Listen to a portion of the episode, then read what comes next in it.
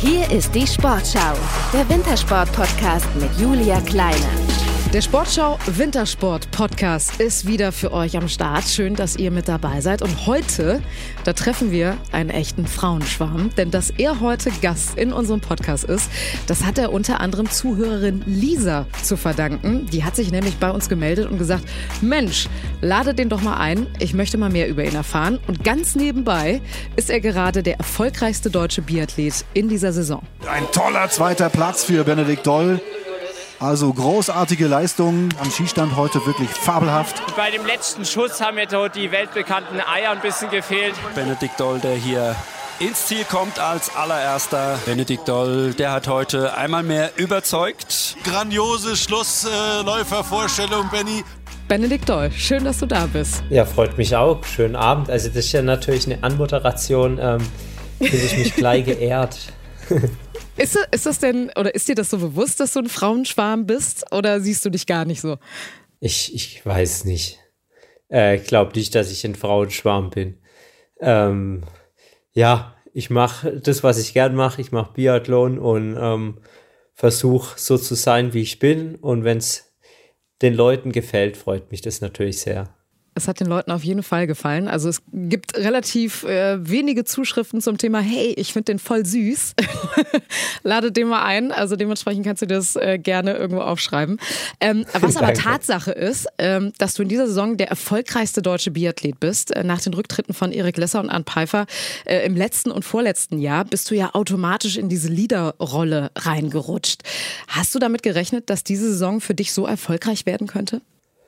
Ja, also ähm, ich sag mal so, mega erfolgreich war die Saison bis jetzt noch nicht. Ähm, der Einstieg war auf jeden Fall besser als in den letzten Jahren, das muss ich schon sagen. Und ähm, da bin ich sehr glücklich drüber.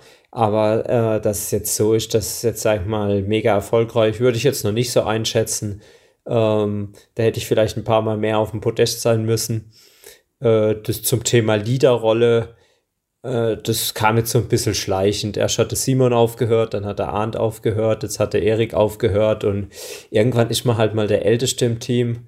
Aber pff, taugt mir ganz gut, macht mir Spaß und mit den Jungen auch, ähm, da fühlt man sich gleich wieder jünger, jünger gell?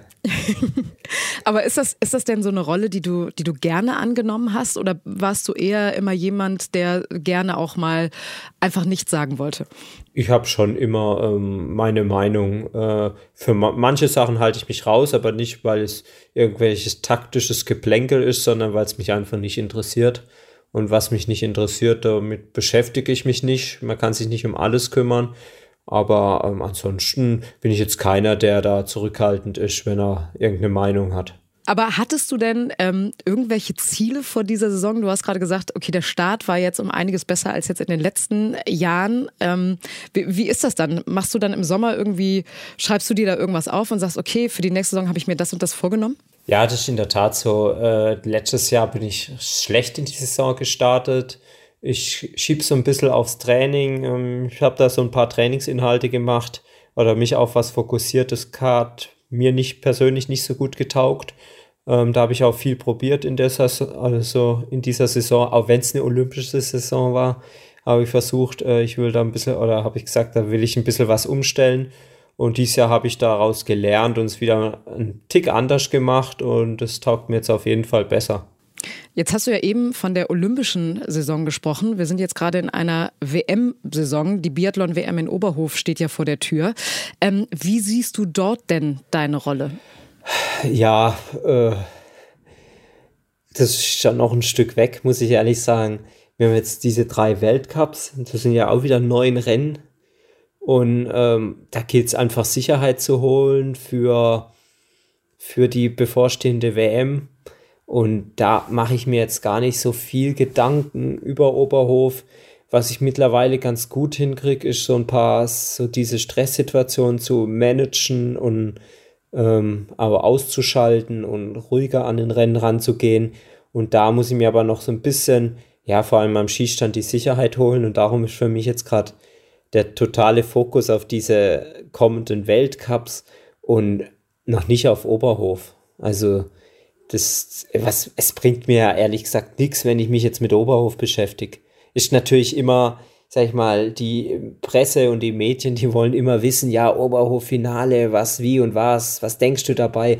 Ja, bis jetzt ist das da ist eine WM, das weiß ich und äh, mir bringt es ja nichts, wenn ich mich jetzt da irgendwie schon wuschig mache.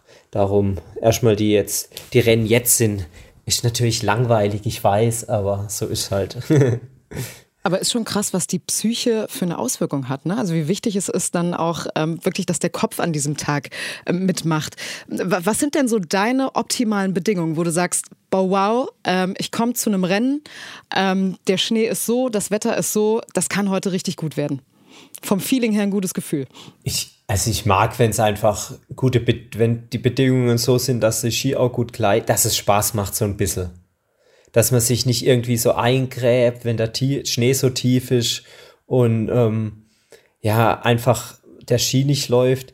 Klar bin ich, oder oftmals bin ich bei so Bedingungen gar nicht so schlecht, die liegen mir, aber es macht mir halt auch keinen Spaß. Und dann muss ich einfach, ja, hängt es so am Skistand zum Beispiel ein bisschen davon ab, wie die Basis ist. Also das heißt, wie die Auflagefläche ist, wie eben die ist. Manchmal kippt die ein bisschen nach vorne, manchmal ein bisschen nach hinten. Dann hängt es davon ab, wie hoch die Scheibe vorne ist. Das ist auch nicht immer gleich. Das variiert so um, ja, um ein paar Zentimeter und das, das merkt, merkt man einfach vom Setting. Und wenn ich mich da einfach wohlfühle, wenn ich mich hinstelle, vor allem stehend und sage, oh, irgendwie passt, ich bin immer gut auf der Scheibe, das ist dann sowas, wo, wo ich viel mehr Spaß habe, dann auch an den Start zu gehen. Gibt es denn eine Strecke, ähm, die du einfach magst, wo du auch von vornherein schon weißt, wow, da freue ich mich drauf, das wird super? Ja, also jetzt hier Pokeljuka mag ich ganz gern, weil man so ein bisschen in der Höhe ist, ähm, die Strecke sehr anspruchsvoll ist. Ähm, ja, das taugt mir ganz gut. Ähm, Oberhof finde ich vom Publikum oder vom Stadion, von der Arena sehr, sehr schön, wie das, wie da die Zuschauer einen immer reintragen. Ähm, das hat was ganz Besonderes. Und ja, Le Grand Banon ist immer sehr herzlich, so, auch die Leute, die Helfer und das Ganze. Also jede Strecke hat so ein bisschen was. Ähm, und ja, also, ja, schwierig, aber jetzt hier Pokeljuka bin ich eigentlich ganz gern. Und Le Grand Banon und Oberhof sind schon schöne Orte. Ja, wie gut, dass du Oberhof ähm, schon mal in den Ring schmeißt. Wie gut, dass da jetzt die WM stattfindet. Ähm, du bist Weltmeister im Sprint in Hochfilzen 2017 geworden. Dann gab es zweimal Silber 2019 in Östersund mit der Staffel und der Mixstaffel und einmal Bronze 2020 in Antholz, ebenfalls mit der Staffel. Ähm, mit so einer Goldmedaille sich in den Ruhestand zu verabschieden, das wäre doch was, oder? Diese Frage kommentiere ich nicht. Du möchtest dich nicht zu weit aus dem Fenster legen. Die, die Thematik hat man ja vorher schon. Also äh, damit beschäftige ich mich jetzt noch nicht und ich spreche, ich werde auch keine Medaillenziele aussprechen. Äh, mir ist es wichtig, dass ich äh, mich gut am Schießstand fühle, gut schieße, uns Laufen passt und wenn ich, sag ich mal, mit einer guten Schießform und mit einer guten Laufleistung zur WM komme, ähm, dann kann ich auch ähm, um Medaillen mitkämpfen und das ist das Wichtigste, dass ich das hinbekomme. Und da muss ich jetzt in den kommenden Wettkämpfen schauen, dass ich da wirklich mir Sicherheit hole. Dann haben wir ja noch vorneweg diese unmittelbare Wettkampfvorbereitung, so eine Art Trainingslager. Und ähm, da will ich auch nochmal schauen, dass ich nochmal den Feinschliff hole. Und ähm, ja, und dann versuche ich beides in Oberhof zusammenzubringen. Und wenn es dann eine Medaille wird, wird's, ist natürlich super schön. Okay, dann halten wir einfach fest, wir drücken dir die Daumen und würden es dir von Herzen gönnen. Aber darüber müssen wir trotzdem jetzt reden und vielleicht möchtest du auch darüber reden. Ähm, du hast nämlich angekündigt, deine Karriere zu beenden, entweder nach dieser oder der kommenden Saison. Was hat dich dazu bewogen, diesen Schlussstrich dann doch zu ziehen? Äh, mein Alter. Also, nee, die Sache ist die, ähm, sind zwei Faktoren, die so im Sport einfach mal auftreten. Und zwar, ich will jetzt niemandem zu nahe treten, der irgendeinen anderen Beruf macht, ähm, weil die übe ich nicht selber auf. Aber bei uns ist so, dass man halt mit 90% Motivation zwar mal Trainingseinheiten absolvieren kann, aber mit 90% Motivation übers ganze Jahr nichts mehr erreicht, wenn man im Weltcup gut sein will und vorne sein will.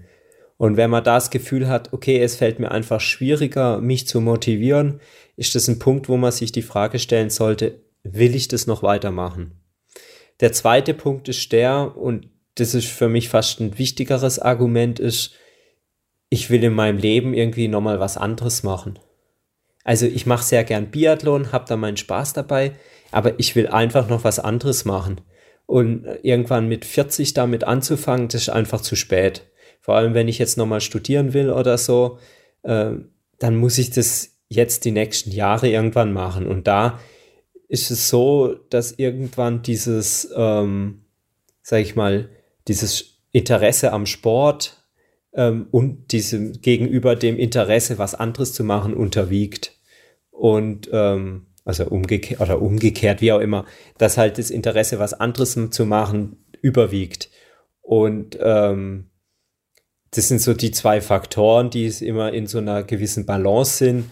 Anfang der Saison habe ich mich wirklich gesagt, oh, ob ich das noch zweimal machen will, äh, sehe ich mich jetzt nicht. Jetzt ging die Saison doch recht gut los und es macht Spaß und auch dieser Stress vor dem Wettkampf, den kann ich ganz gut managen. Also das ist auch nochmal ein Faktor, weil es ist halt immer in so einem Wettkampf ähm, Kampf auf Leben und Tod, muss man wirklich sagen, vor allem auf der Schlussrunde.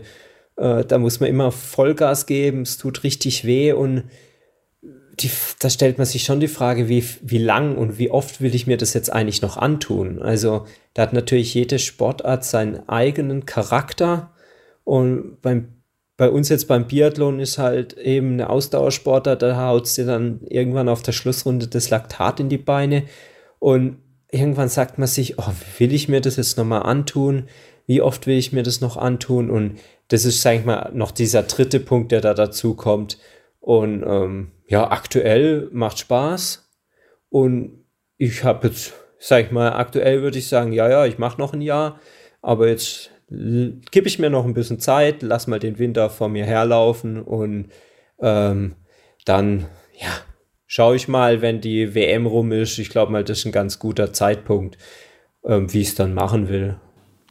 Also du lässt alles ähm, auf dich zukommen. Ähm, interessanten Punkt, den du angesprochen hast, weil Erik Lesser hatte bei seiner Podcast-Folge auch gesagt, dass er einfach gesagt hat, er hatte keinen Bock mehr und hat das noch durchgezogen, weil es halt eben die olympische Saison war.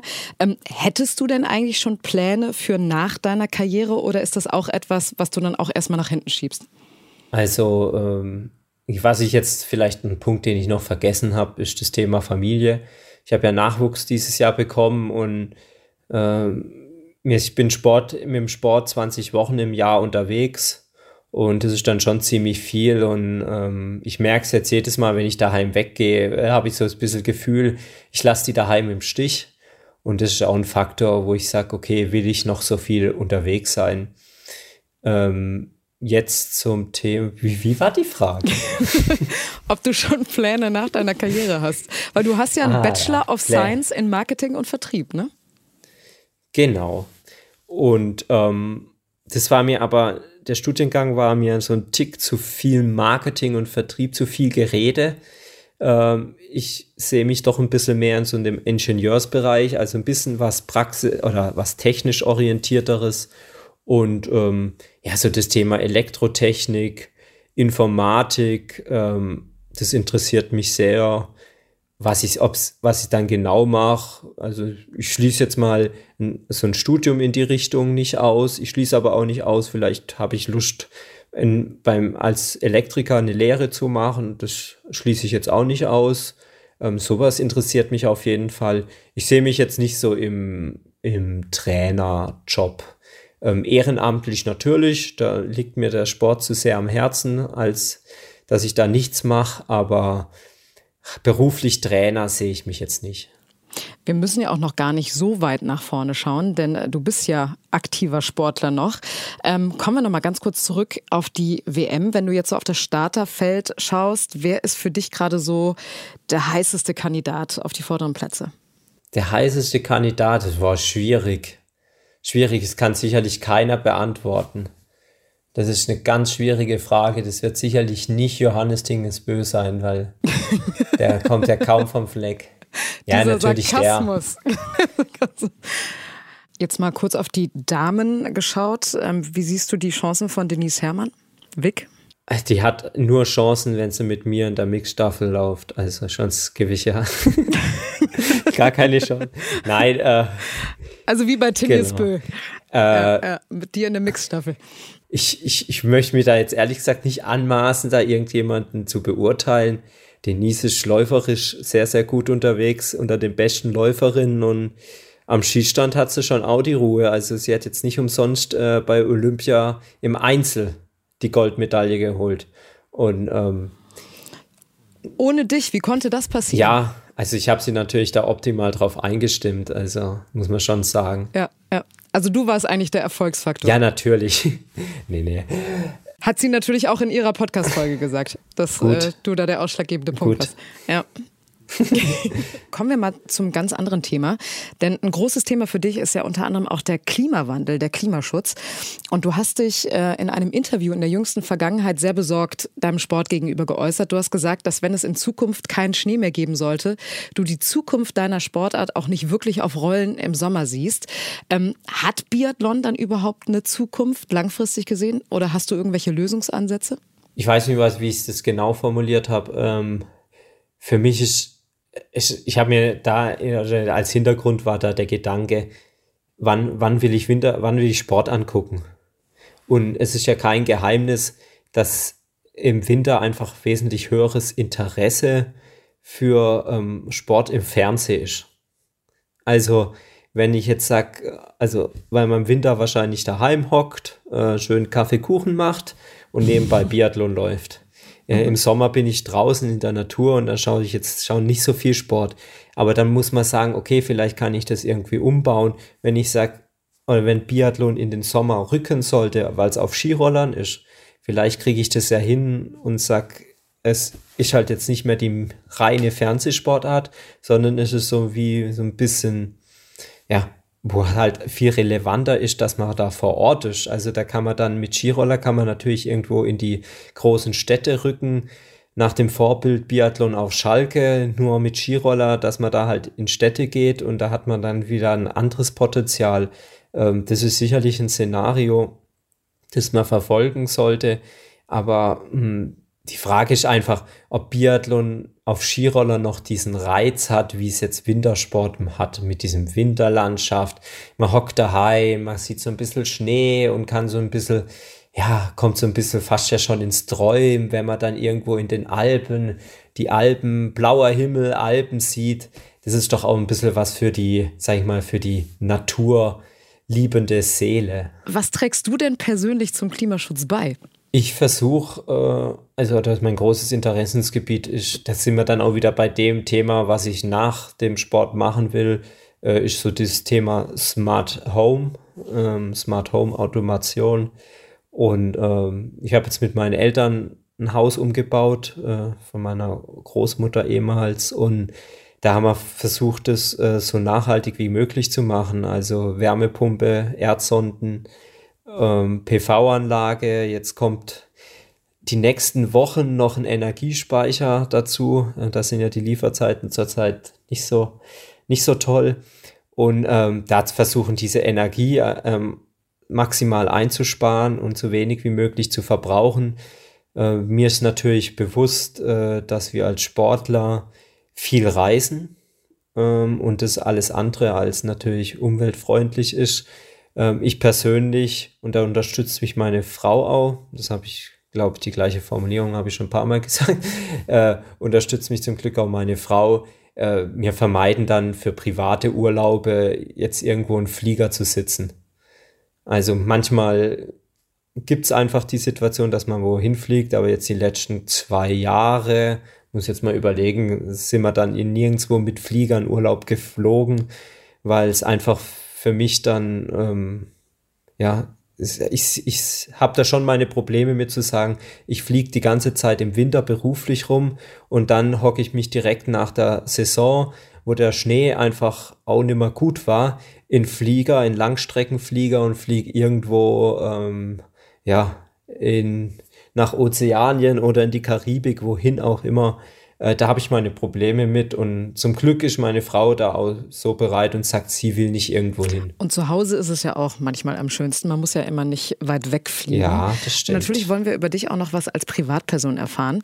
Ähm, wie hat es denn damals mit dir und dem Biathlon angefangen? Warum hast du gesagt, hey, ich möchte Biathlet werden? Also meine Familie, die haben ja schon immer Ausdauersport gemacht. Äh, vor allem mein Vater, der hat, der war mit 15 hat er seine Lehre als Koch gemacht und ja, irgendwann Mitte 20 hieß es ja, du musst mal ein bisschen, ähm, du kannst nicht nur in der Küche stehen, du sollst mal ein bisschen Sport machen. Und so kam er eigentlich zum Ausdauersport. Dass da an, sag ich mal, noch so eine riesen oder große Karriere für ihn auch draus wurde, ist beeindruckend, weil man schon manchmal sagt, okay, ähm, so ein Ausdauersport, den sollte man schon von klein auf anfangen und dass das Herz und alles sich dran gewöhnt. Ähm, das war schon beeindruckend. Und da war einfach schon die Liebe in der Familie für, sag ich mal, für die Natur, für den Ausdauersport, fürs Wandern und was auch immer. Und so sind wir dann auch einfach auch, oder war schon immer klar, dass wir, also ich und meine Schwester, oder meine Schwester und ich, ähm, Ausdauersportler werden. Und in unserer Skizunft war dann ähm, eine Dame und die hatte, die, deren Kinder haben auch Biathlon gemacht. Und so sind wir dann auch zum Biathlonsport gekommen weil die zweimal die Woche bei uns an Nordschrei gefahren. Das ist so ein Biathlon-Stützpunkt zwischen Freiburg und Tottnau. Und ähm, ja, da sind wir dann zweimal die Woche, ist die da hingefahren und so, zack, bumm, war ich beim Biathlon. Äh, und dieses TM bei uns in Hinterzarten, also ich komme aus Hinterzarten, Breitnau, und da war Skispringen natürlich sehr, sehr populär. Und ähm, da meine Familie aber sehr im Ausdauersport war, wurde es nichts mit meiner Skisprungkarriere. Du hast immer so ein bisschen drumherum geeiert. Dein Vater ist ehemaliger Berg- und Langstreckenläufer mit zahlreichen Titeln und deine Mutter ist Marathonläuferin, ne? Ja, genau. Ja. Sind das denn auch damals so deine Vorbilder gewesen oder hast du da schon auf die, auf die Großen von der damaligen Zeit geguckt? Hier Sven Fischer, Rico Groß, Andi Birnbacher. Wer, wer waren denn so deine Vorbilder? Ich hatte nie so riesig fanatisch irgendwie, dass ich sage, oh, da, so will ich sein, so will ich sein. Ich fand immer sehr beeindruckend Ole Einer Björndalen. Mhm. Weil der aus, aus schlechten Rennen, also oder schlechten Ausgangssituationen immer noch so viel rausgeholt hat aus einem Rennen. Also der war für mich einfach schon sehr, sehr beeindruckend und ähm, ja, das würde ich sagen, okay, das war sicherlich ein Vorbild dann auch für mich. Natürlich ist dein Vater auch so ein bisschen Vorbild für dich gewesen, auch in der Küche, denn ihr kocht zusammen. Ähm, wie ist das denn entstanden? Das ist, ist, so entstanden. Meine Eltern, die hatten ein Hotel. Also ich bin im Hotel aufgewachsen. Ähm, mit 92 haben sie das übernommen, also mit, als ich zwei war. dann war ich von klein auf halt immer bin ich vom Kindergarten heimgekommen und bin dann halt in der Küche gesessen und habe meinem Vater beim Kochen zugeschaut. Klar, ein paar Sachen hatte ich zu erledigen, war im Wald draußen mit den Freunden spielen, aber oft saß ich einfach in der Küche, habe meinem Vater geholfen und habe irgendwie, ja, ja, sozusagen das Kochen durchs Zuschauen gelernt und er hat mir viel gezeigt und er hat ja früher auch einen Stern gehabt in der Küche und da gab es dann auch öfter mal, sagen wir mal, wirklich Sachen, wo sehr, sehr aufwendig waren. Und das habe ich immer so, ja, einfach zugeschaut und so gelernt. Ja, und wann habt ihr euch dann dazu entschieden zu sagen, hey, wir machen was gemeinsam? Ähm, das kam jetzt so ein bisschen vermehrt eigentlich dadurch, dass äh, mein Vater dann jetzt auch irgendwann Richtung Rente gegangen ist und ähm, als Koch hast du halt so viele Rezepte ähm, so viel Rezepte entwickelt über deine, über deine Arbeitszeit. Also so wie jetzt irgendjemand anderes Memoiren hat, äh, sind die Rezepte die Memoiren des Kochs, würde ich mal behaupten. Und ähm, da ging, dann kam die Idee auf, dass wir da halt ein Kochbuch machen, um einfach alles mal geordnet auf Papier zu bringen, weil ansonsten hat meine Mutter irgendwie immer so Rezepte am Computer abgetippt und dann ähm, ja, so Flugzettel den Gästen ausgeteilt, wenn sie irgendein Rezept wollten. Dann haben wir gesagt, ja, jetzt bringen wir mal alles in ein Kochbuch und haben das dann so zusammen einfach ja, geordnet und sozusagen eine Art Biografie meines Vaters und ähm, die Rezepte haben wir zusammen zum Teil, ich auch ein bisschen mit verbessert, aber ich muss muss sagen, und da will ich auch nicht irgendwelche Lorbeeren, falsche Lorbeeren einheimsen. Also die großen, Großteil der Rezepte sind von meinem Vater und ich koche aber eigentlich auch nicht anders, weil ich es ja von ihm gelernt habe. Und ähm, wir tauschen uns immer mal aus, wenn wir wieder irgendwelche neuen Produkte, irgendwas ähm, hören und sehen. Aber wenn ja jetzt so Weihnachten, Weihnachten ist oder so und ähm, dann ist schon meistens mein Vater der oder meine Mutter sind diejenigen, die kochen. Also an Weihnachten koche ich jetzt persönlich noch nichts. Also da lasse ich mich immer schön bekochen. Das habe ich bis jetzt ganz gut, ganz gut hingekriegt. Du hast es organisiert, dass du bekocht wirst. Genau. ähm, du hast das eben immer wieder betont. Ähm, du bist jetzt selber Vater geworden im letzten Jahr im August. Äh, herzlichen Glückwunsch erstmal dazu. Ähm, wie war das damals für dich? Ja, es war ein sehr, sehr guter Zeitpunkt, würde ich sagen. Äh, ich war noch nicht so gestresst mit Training wegen der bevorstehenden Saison. Also da war ich noch ein bisschen entspannter. Das war echt schön. Und ich habe mir da so äh, sozusagen zwei Wochen diesen Septemberurlaub, den wir immer haben, der war halt, ja, kam ganz passend für das und ähm, war super schöne Zeit. Und äh, es war für mich natürlich was ganz anderes sehr anstrengend. Also vor allem die ersten drei, vier Tage. Also da waren wir von morgens bis abends äh, beschäftigt. Also meine Frau mit dem Kind und ich eigentlich habe geschaut, dass mit, dass meiner Frau ähm, es gut geht und alles passt. So war so ein bisschen diese Ordnung und ähm, es hat, hat, schon, hat schon geklappt, aber jetzt ist natürlich mittlerweile, also es ist dann schon beeindruckend, wie schnell man irgendwie so eine Art Routine entwickelt. Nach vier Monaten jetzt, ähm, wie man da dann Sicherheit bekommt. Aber am Anfang, da wusste man ja nicht mal, wie man das Kind haltet. So dünn und zerbrechlich und da war es natürlich ganz, ganz viele Fragen standen da im Raum. Ja, man, man stellt sich das dann immer so vor, wie das dann ist, wenn man das Kind dann hat, aber dann ist es komplett anders eigentlich, ne? Ja, es ist halt mega ähm, surreal, wenn man da immer, wenn man dann mal eine Stunde irgendwie weg ist oder ich irgendwie am Trainieren waren, dann kommst heim und dann liegt auf einmal, ist da halt einfach so ein anderes Lebewesen noch. Mhm. Und das ist dann schon was, was ähm, ja total verrückt ist und was der Kopf auch oder was man einfach nur nicht, nicht schnell begreift. Das geht einfach ja, zwei bis vier Wochen oder manchmal jetzt ist es immer noch verrückt. Ähm, es geht einfach eine Zeit, bis dann so wirklich dieses Lebewesen in deinem Kopf oder in deinem, in deinem Leben angekommen ist. Und dann kommen ja noch diese ganzen Phasen dazu. Also die Kinder verändern sich ja auch irgendwie ständig und vor allem stetig. Ähm, jetzt ist dein mhm. Kind vier Monate alt. Ähm, Erik Lesser hat ja in seiner Podcast-Folge erzählt, dass seine Tochter unbedingt mal Mountainbikerin werden soll. Äh, hast du auch schon so konkrete Pläne für dein Kind? Oder lässt du da auch alles auf dich zukommen? Es, es würde mich mal interessieren, wie viel ähm, Kinder, wo die Eltern gesagt haben, die sollen unbedingt das machen, am Ende auch wirklich das wurden. also, Ob es da irgendwelche Statistiken für gibt? Ich glaube, mir ist wichtig, dass mein Kind sportlich ist, dass es die Natur mag, dass es gern draußen ist, sich gern bewegt. Ähm, das ist für mich was sehr Wichtiges, dass es ähm, charakterlich ähm, eine Art hat, dass es interessiert ist, nicht irgendwie gelangweilt irgendwie an, sagt, ist mir egal, ist mir egal.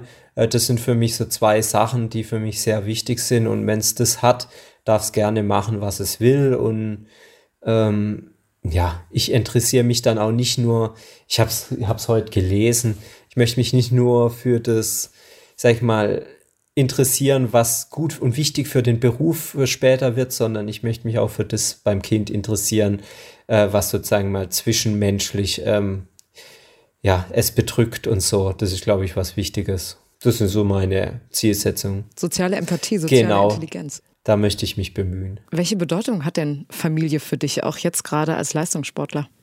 Äh, Familie ist, ich, ich, für mich ist Familie und Heimat hat, haben so ziemlich ähnliche Effekte, muss ich sagen. Ähm, also für mich in die Heimat zu kommen oder heim zur Familie zu kommen, ist für mich was, wo ich super entspannen kann, wo ich super, ja, einfach mich wohlfühle und ähm, das ist was, wo ich mich dann auch, wo es mir dann auch Freude macht, was zu investieren und zu sagen, hey, ich will das verbessern, ich will das machen, ich will mich darum kümmern. Das ist was für mich, ähm, ja, was Wunder, was sehr, sehr Schönes, wenn man da was daheim hat, wo man sagt, okay, darum lohnt sich zu kämpfen. Also wo du deine Akkus ja auch wieder aufladen kannst, ne, für die anstrengende Saison. Ja, genau, vor allem, also jetzt, ja, nicht nur physisch, vor allem halt eben, ja, psychisch, äh, aber da ist für mich, wie gesagt, Familienheimat ist, also der Schwarzwald ist für mich mindest, also die Familie ist für mich an erster Stelle, aber der Schwarzwald und die Heimat kommt da schon an zweiter Stelle. Ah, und die sind ziemlich nah beieinander. Das ist schon auch was.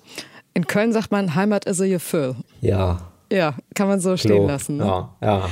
Genau. Ich würde sagen, das ist ein wunderbarer Schlusssatz. Äh, Benedikt Doll, vielen Dank für das Gespräch, viel Erfolg für die weitere Saison und natürlich eine erfolgreiche WM in Oberhof und natürlich, dass du weiterhin gesund bleibst. Dankeschön, ich danke auch fürs Gespräch und man hört sich. Ciao. Definitiv, ja. Und das war es auch mit dem Sportschau Wintersport Podcast für heute. Wir sind nächste Woche Donnerstag mit einer neuen Folge wieder für euch am Start. Also bleibt gespannt und schaltet ein. Es lohnt sich definitiv. Ciao und bis zum nächsten Mal.